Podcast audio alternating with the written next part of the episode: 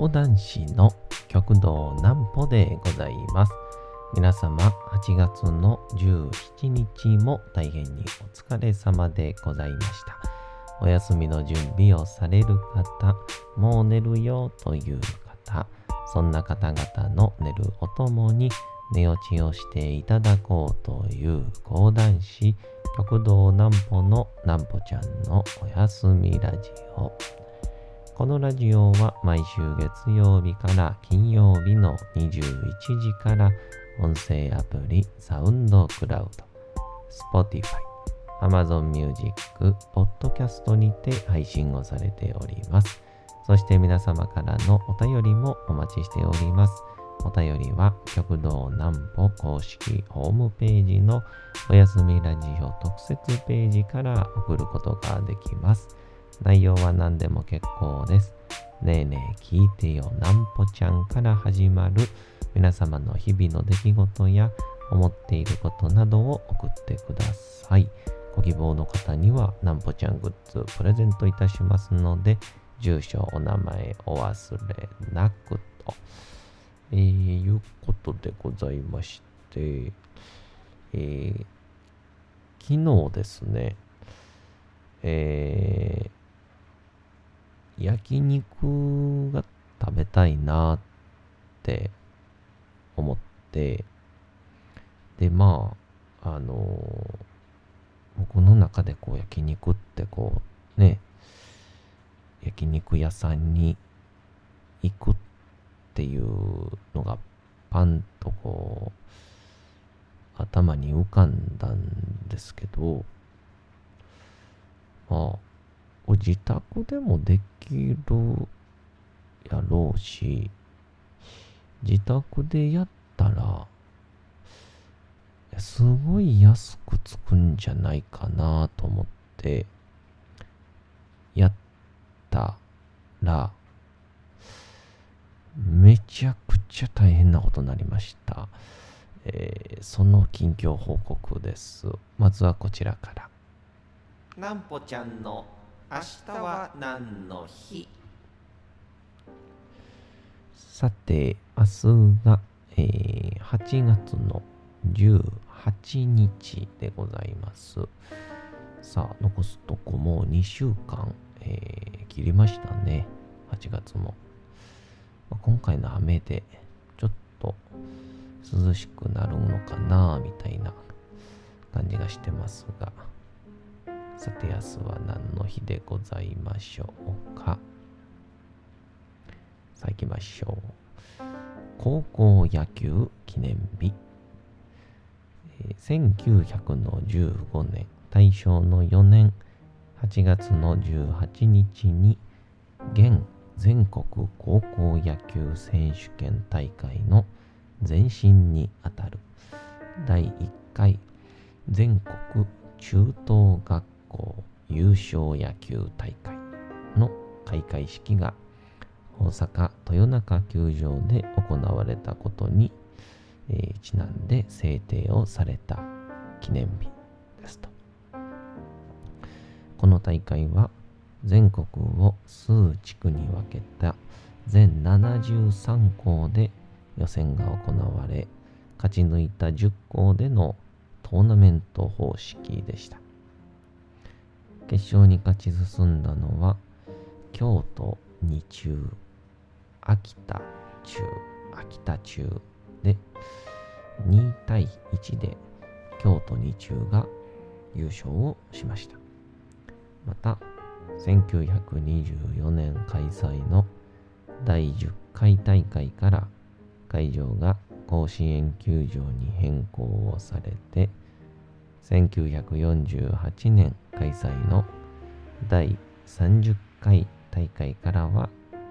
学生改革の影響から名称が全国高校野球選手権大会に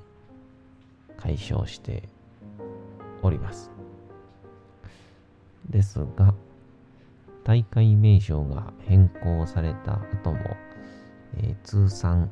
開催回数はそのまま引き継がれた数字で現在もカウントされているそう。またこの時期に行われる全国高校野球選手権は夏の甲子園夏の高校野球夏の選手権など、えー、いろいろな呼び方で呼ばれており毎回筋書きのないさまざまな熱いドラマが、えー、繰り広げられておりますと、えー、いうことですが、まあ、何を隠そうですね、えー、私も実は元の高校球児ですからね、えー、高校球児であのー、キャプテンでショートを守ってたんですけどね、えー、これでもかっていうぐらいエラーするんでねあのー、まあキャプテン別名えー、あのー、相手のスパイって呼ばれてたんですけどね。えー、まあ、あの相手チームがあの途中から露骨にショートを狙えっていう、あの、作戦っぽい、えー、ヤジを飛ばしてくるっていう、まあ、あの、そういうような、えー、選手だったんで、まあ、ちょっとこれ以上はもう思い出したくはないですけどね。まあ、それで、昨日、まあね、正確に言うと、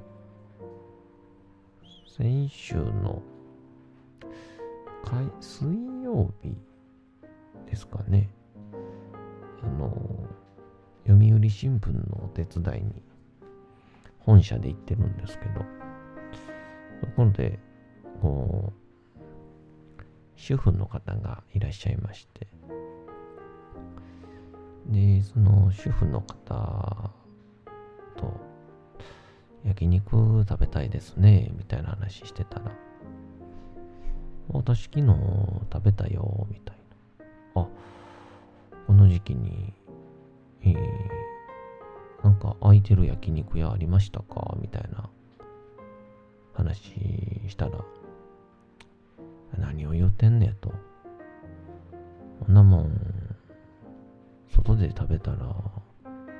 高いやないの。って言われまして、え、じゃあ、どうしたんですか？って言ったら、う、家に決まってるがな、言うて。で、よくよく話を聞きますと、あの、家で、あの、ホットプレートとかじゃなくて、こう、ちゃんとこう、油が落ちる、えー、ちょっと今ね、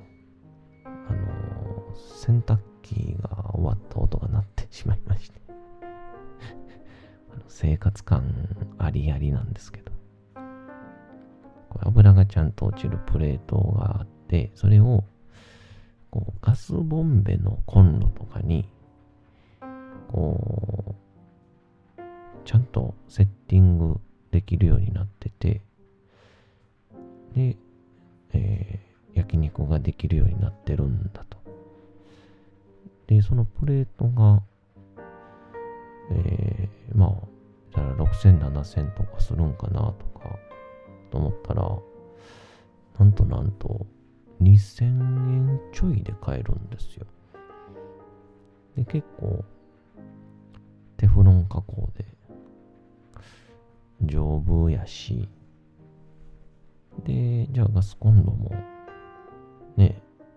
2000円ちょいで今は買えるんで、これでええがなっていうので、その場ですぐに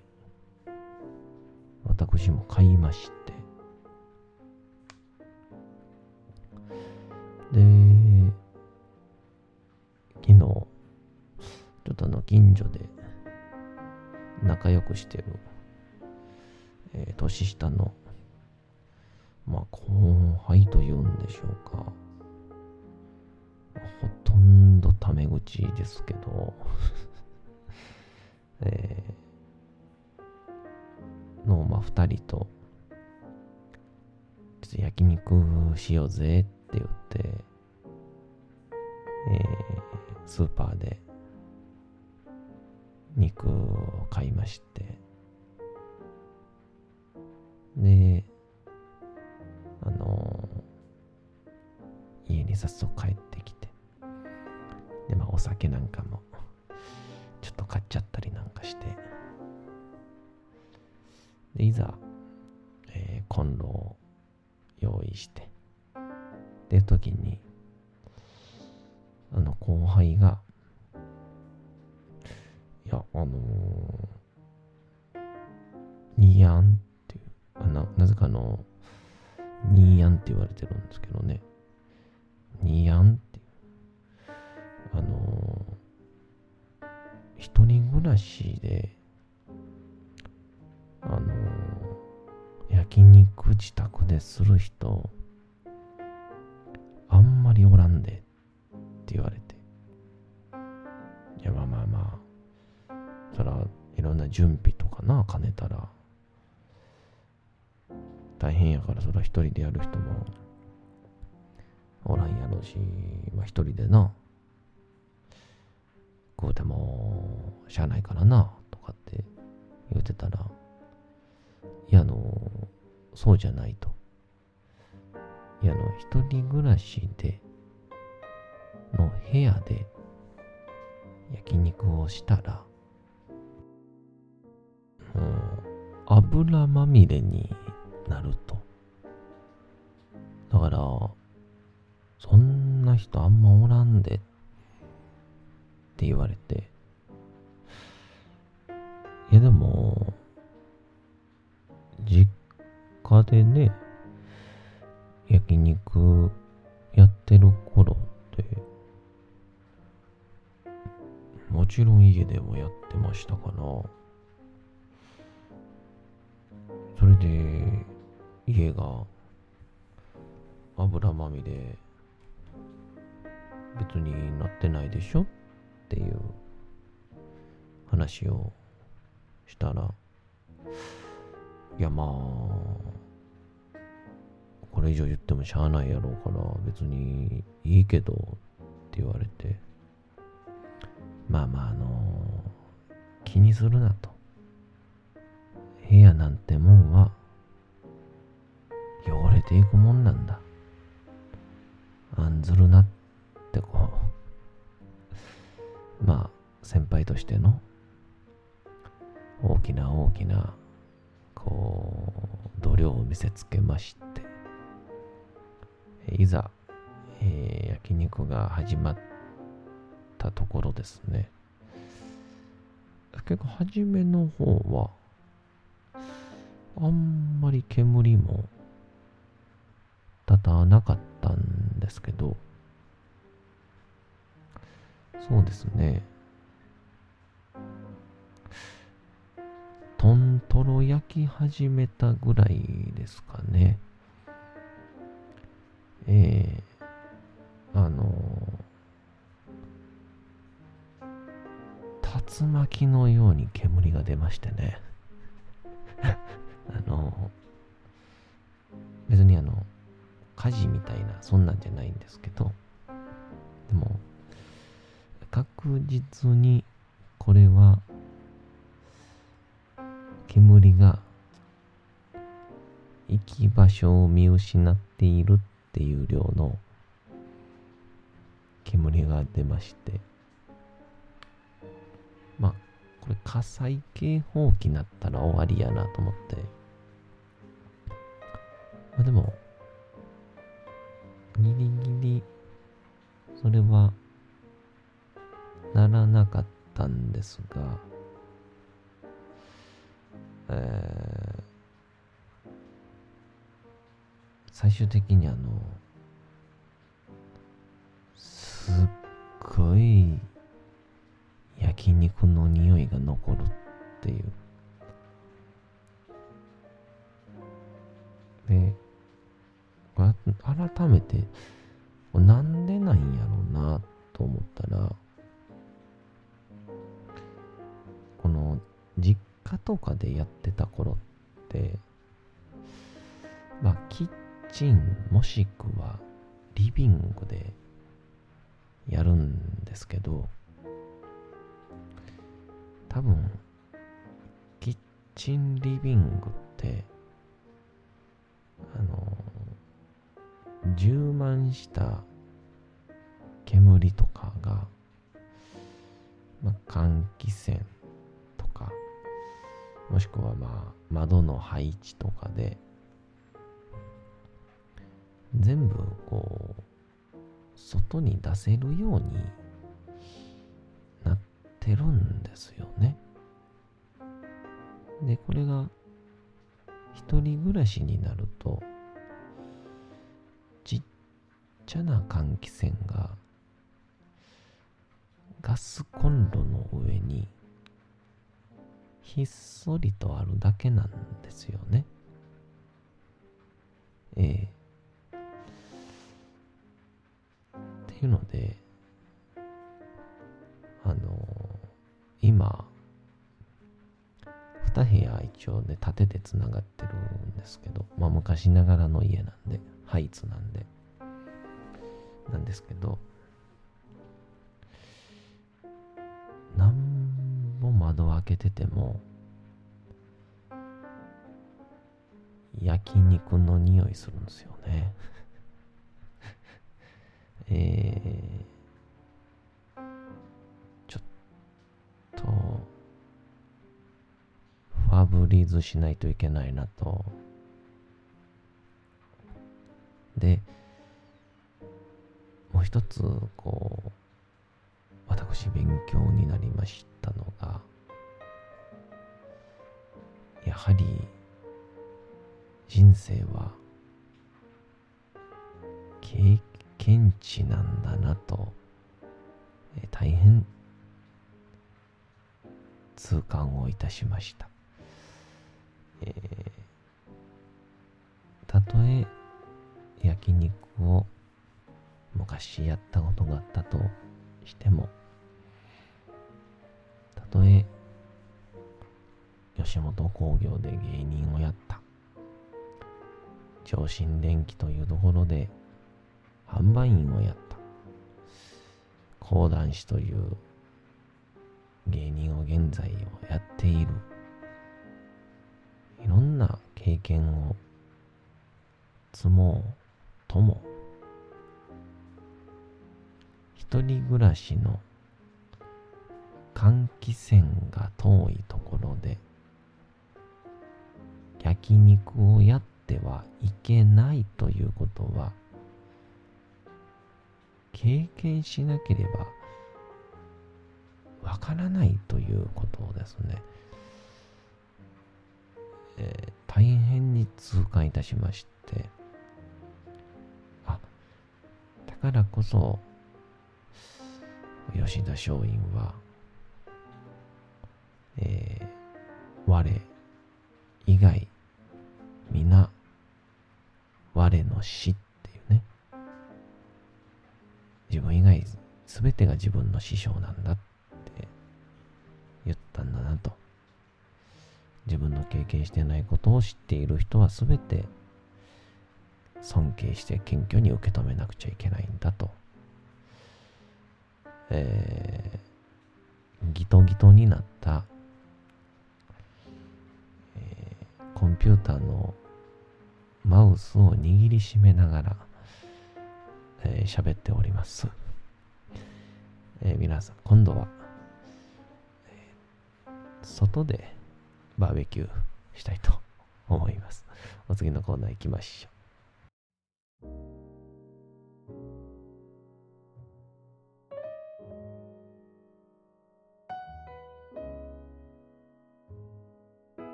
さて、時刻はうとうと朗読会の時間となりました。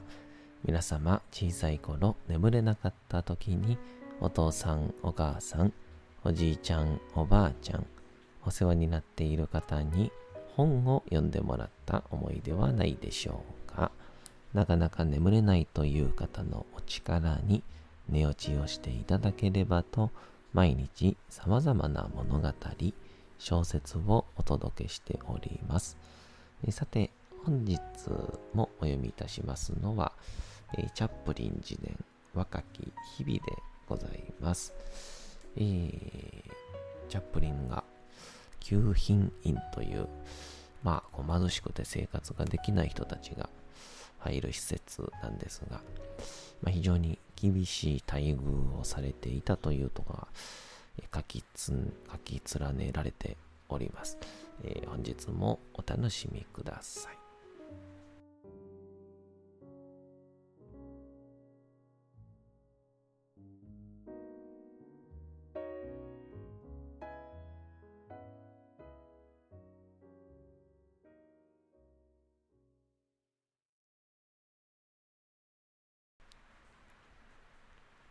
チャップリン自伝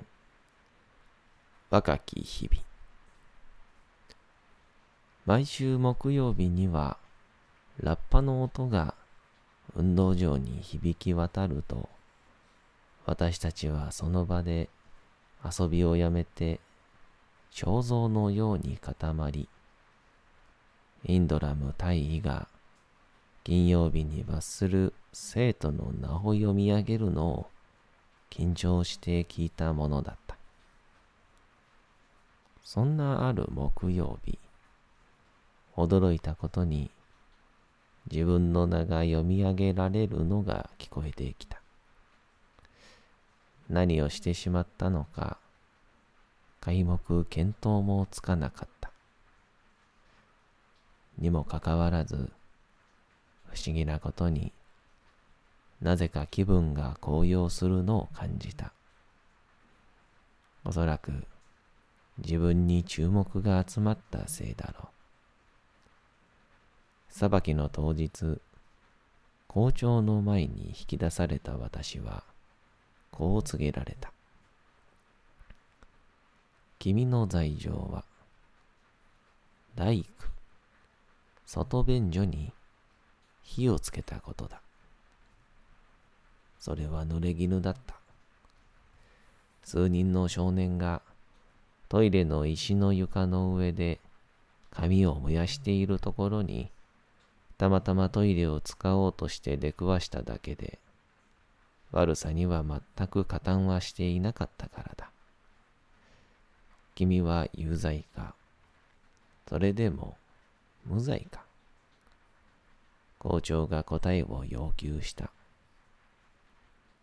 神経が高ぶり、自分でも制御できない力に突き動かされて、私は思わず、有罪ですと口走ってしまった。その時に感じたのは、恨みでも、不当行為への怒りでもなく、ある種のスリリングな冒険の感覚だった。私は机のところに連れて行かれ、尻を三回鞭打たれた。それは思わず息が止まるほどの痛みだったが、泣き叫ぶようなことはしなかった。痛みで体が動かなくなり、マットレスに運ばれて、痛みが収まるのを待つ間に感じていたのは、勇ましい勝利の感覚だった。兄シドニーはキッチンで働いていたので、この一件は裁きの日まで知らず、他の生徒と一緒に体育館に行進した時に、私の頭が机の上に覗いているのを見て、ショックを受けたという。後でシドニーは、私が3回鞭打たれるのを見て、怒りでむせび泣いたと明かした。弟は兄のことをマイ・ヤング・アン、写経というような意味と呼んでいた。そんな言葉を使うことによって、弟は誇らしくと思うとともに、守られていると感じるのだ。さて、本日もお送りしてきました、なんぽちゃんのおやすみラジオ。